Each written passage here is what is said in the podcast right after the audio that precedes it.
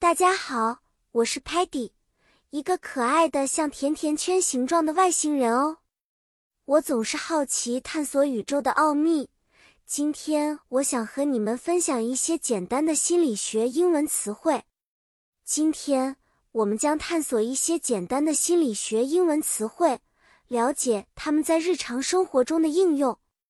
有一个词汇叫 emotion，意思是情感。我们的情感。包括快乐、悲伤和愤怒，这些都是内心的感受。还有一个词汇是 behavior，它的意思是行为。behavior 是我们对外展现的动作，例如，当你高兴时会笑，这就是一种行为。stress 是另一个常用的词汇，意味着压力。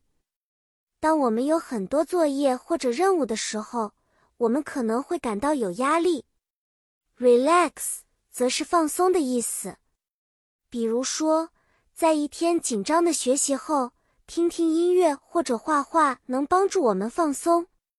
比如说，当 Muddy 觉得有很多事情要做的时候，他可能会说：“Muddy feels stressed out。” Muddy 感到很有压力。